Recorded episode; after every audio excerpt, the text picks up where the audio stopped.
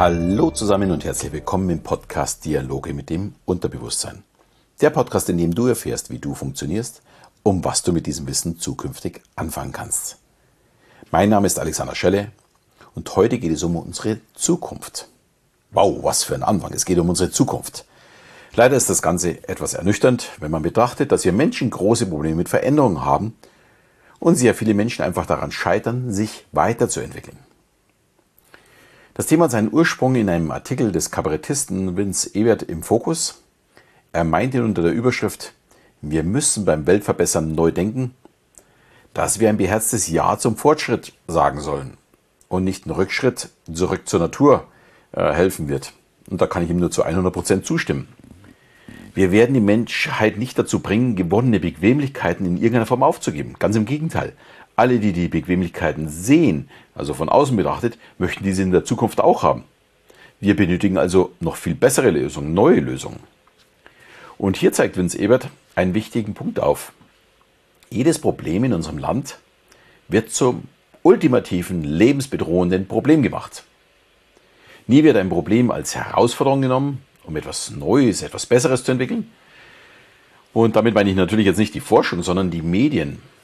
Klar funktionieren reißerische Überschriften besser als nette Visionen oder Fortschritte aus der Industrie oder Entwicklung. Ja, und dazu kommt doch, dass neue Entwicklungen auch immer Veränderungen mit sich bringen. Als vor 130 Jahren die ersten motorisierten Pferdekutschen von Karl Benz äh, patentiert wurde, waren nur die wenigsten begeistert. Ja, was macht man denn dann mit den Pferden? Was macht man mit den Kutschern? Und Kaiser Wilhelm II. ging noch einen Schritt weiter und sagte, ich glaube an das Pferd. Aus heutiger Sicht kann man darüber natürlich nur schmunzeln. Aber frag mal, wer alles immer noch an den Verbrenner glaubt, obwohl die Zeit schon längst abgelaufen ist. Ich weiß, da wird jetzt auch der eine oder andere hier den Kopf schütteln, wenn er dieses sich anhört, aber es ist einfach so. Es ist die Tatsache. Und selbst Menschen, die tief in der Materie sitzen, täuschen sich. Gottlieb Daimler meinte damals, die weltweite Nachfrage nach Kraftfahrzeugen wird eine Million nicht überschreiten. Allein schon aus Mangel an verfügbaren Chauffeuren. Ja, da glaubt ihr noch nicht, dass man vielleicht auch mal selbst fährt. Warum sollten wir uns also nicht äh, täuschen? Ähm, das liegt vor allem an, an dem Problem unserer Gewohnheit. Uns fällt es eigentlich unheimlich schwer, liebgewonnene Gewohnheiten loszulassen. Auch wenn das Neue vielleicht sogar besser wäre. Wir können heute schon, zum Beispiel schon Fleisch aus Zellkulturen herstellen. Es gibt plastikfressende Bakterien, die entdeckt wurden. Wir können CO2 mit einem Kunstharz tausendmal effektiver aus der Luft holen als Bäume. Und wir können mit einem Kernfusionsreaktor Strom erzeugen, ohne radioaktive Endprodukte. Und sicher noch ganz, ganz, ganz, ganz viele Sachen mehr. Aber was sind die Lösungen der Politik und der Medien? Weniger Fleisch essen? Ja, wäre natürlich eine Möglichkeit. Aber woher kommt dann der Grund für den ganzen Pflanzenanbau, äh, Anbau, den wir brauchen? Wir können natürlich den CO2-Ausstoß auch reduzieren. Aber wie lange wird das dauern?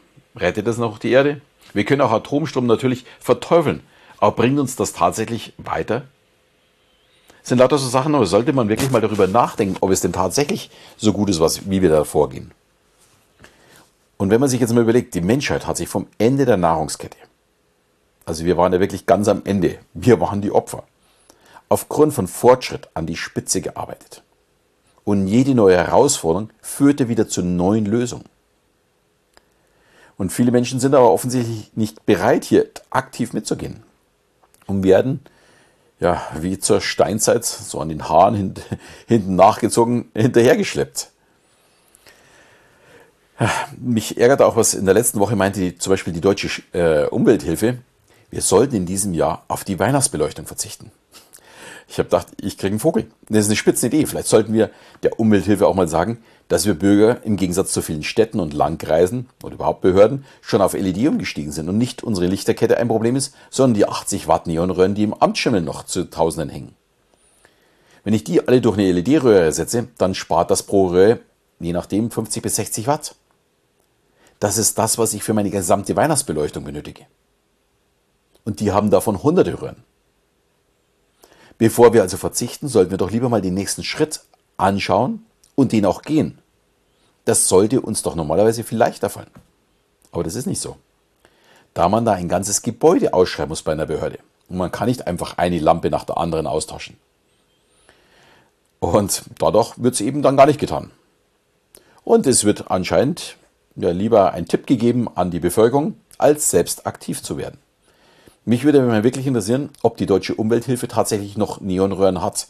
Äh, also wenn ich das sehen würde, da würde ich echt einen Vogel bekommen. Aber bei den Gemeinden weiß ich es also auf, äh, ganz, ganz sicher. Ich drehe da sehr, sehr viel auf, auch in öffentlichen Gebäuden, was dort Neonröhren sind, auch in Schulen und so weiter. Äh, ist ein Wahnsinn. Und da kann man tatsächlich Strom sparen. Ja, ich kann nur jedem empfehlen, selbst in irgendeiner Form aktiv zu sein, neugierig zu sein, Neuerungen anzunehmen, sich erst anschauen, äh, was kommt da Neues auf mich zu, vielleicht die Zahlen, Daten, Fakten auch bewerten und dann für sich selbst zu bewerten, ob denn das ein Weg für mich ist. Natürlich gibt es Dinge, die vielleicht nicht zu einem äh, passen, aber das weiß man ja erst, wenn man es ausprobiert hat. Ich sehe das ja beim E-Auto. Also ich habe vor drei, vier Jahren auch noch gesagt, ich glaube, dass Wasserstoff die richtige Technologie ist. Aber ich habe mich auch noch nicht intensiv damit beschäftigt, um dass ich es ja endgültig sagen könnte. Es war halt eine Annahme von mir. Auch dadurch, dass ja die Medien sehr, sehr negativ immer über das E-Auto äh, geschrieben haben. Und natürlich ins Zweifeln kommt, ob denn das der richtige Weg ist. Aber wenn man sich ein bisschen näher damit beschäftigt, auch mit dem, wie man damit umgeht, wo der Strom herkommt und wie viel Strom das man braucht, was man eigentlich mit so einem Akku macht, wenn er wenn er mal am Ende seiner Lebenszeit ist, dann wird man verstehen, hm, anscheinend war man in Gedanken auf einem ganz falschen Weg unterwegs. Und ja, wir fahren ja mittlerweile nur noch E bei unserer Familie und ich kann es nur jedem empfehlen und auch jeder, der glaubt, ja, damit kann ich ja keine weiten Strecken fahren. Also ich als Künstler bin relativ viel weite Strecken unterwegs, also auch bis zu 1000 Kilometern am Tag. Und ja, die kann man locker fahren, ist überhaupt kein Problem. Und für Kurzstrecken, also bis 300, 400 Kilometer, ist ja 0,0 Problem, weil da muss ich nicht mal laden. Äh, bis zu 500, 600 Kilometer muss ich dann einmal laden gehen. Das ist auch kein Problem, weil das dauert so circa 20 Minuten, wo ich dann irgendwo mal in einer Ladestation bin. Aber eine Pause ist auf der Strecke dann auch mal ganz vernünftig, dass man mal auf Toilette geht oder einen Kaffee trinkt. Dann ist es also auch kein großer Aufwand. Bei 1000 Kilometern muss ich natürlich ein paar Pausen mehr machen. Aber auch das ist äh, zu überleben, wenn ich mir vorstelle, wie viel Zeit, dass ich mir spare, dass ich an keine Tankstelle mehr muss, sondern nur noch zu Hause laden muss. Aber hier kommt jetzt das Problem. Wer natürlich zu Hause oder im Job nicht laden kann, der braucht erstmal einen Ausweg, um es tun zu können. Dadurch sage ich ja, man muss es immer zuerst anschauen. Äh, mein großer Vorschlag wäre ja, die sollten mal die ganzen Supermärkte ausstatten mit Schnellladegeräten. Weil im Supermarkt muss jeder einmal die Woche. Und wenn ich dort 30 Minuten meinen Wagen laden kann, während ich einkaufe und nach 30 Minuten ist er in der Regel dann auch voll oder nach 40 Minuten, dann lohnt sich ja das, äh, der Umstieg. Und ja, äh, auch jetzt hat momentan, wenn wir Strom sparen muss, lohnt sich das, denn es geht nicht immer nur um den Strom, sondern es geht um Energie allgemein. Und ein E-Auto braucht halt nun mal sehr, sehr viel weniger Energie als wie ein Verbrenner oder vor allem auch ein Wasserstoffauto.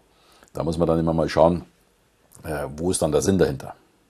Aber ich schweife so ein bisschen ab. Das gleiche gilt natürlich auch für den Job. Ein neuer Job muss auch nicht ja, schlecht sein, sondern kann vielleicht ja viel mehr bringen, als man vorher glaubte. Genauso bei einem neuen Chef oder Chefin, beziehungsweise bei neuen Kollegen. Einfach mal darauf einlassen und erst am Ende bewerten oder von mir aus auch erst nach einer Zwischenstation bewerten. Ich bin der festen Überzeugung, wer sich auf Neues einlässt und bereit ist, auch neue Wege zu gehen, oder sie zumindest probiert zu gehen, wird davon profitieren. Und es wäre auch der Schritt, den unser Land benötigt. Veränderungen werden ständig vor uns hergeschoben, weil die Politiker genau wissen, dass das Volk keine Veränderung mag. Das ist auch der Grund, warum Merkel so gut funktioniert hat. Sie wollte auch keine Veränderung. Und ein Politiker, der Veränderung möchte, der bekommt einfach auf die Schnauze. Das sieht man immer wieder. Wenn man zu mutig ist, dann, ähm, ja, dann wird man auch danach nicht mehr gewählt diese, diesen Mut, um Herausforderungen dieser Welt anzugehen, äh, das ist tatsächlich das Problem.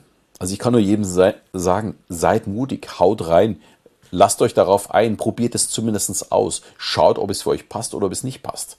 Ich habe auch noch so ein schönes Thema. Da wird auch wahrscheinlich der eine oder andere schmunzeln und lachen. Jeder, viele wissen ja, dass ich sehr, sehr gerne grill, habe ja immer wieder auch Grillfotos auf meinen Social Media Kanälen, habe auch gleich drei unterschiedliche Grillgeräte bei mir im, im Garten, stehen sogar mit Häuschen. Also ich grill wirklich sehr gerne. Aber wir machen unsere Burger eigentlich nur noch Veggie-Burger. Warum? Weil die Patties genauso gut schmecken als wie die Fleischburger. Also man muss eine gute Qualität kaufen, aber da sind die Veggie-Burger auch nicht anders. Aber ja, auf unsere Burger, auf unsere Veggie-Burger kommt dann auch äh, äh, ein, kleiner, ein kleiner Speck mit drauf. Ja und? Aber ich habe zumindest mal den Patty eingespart. Also dieses flexibel sein, mal ausprobieren, das äh, bin ich der Meinung, das sollte einfach jeder mal machen. Ja, damit bin ich schon wieder am Ende dieser Folge angekommen, in der Hoffnung, äh, du hast ein bisschen was mitnehmen können. Ich würde mich natürlich freuen, wenn du so flexibel bist, dass du gleich im Anschluss meinen Podcast ja mit deinen Freunden teilst. Vielleicht mögen die da auch mal reinhören. Vielleicht tut ihnen das auch mal gut, darüber nachzudenken, was wir in unserem Leben alles verändern können.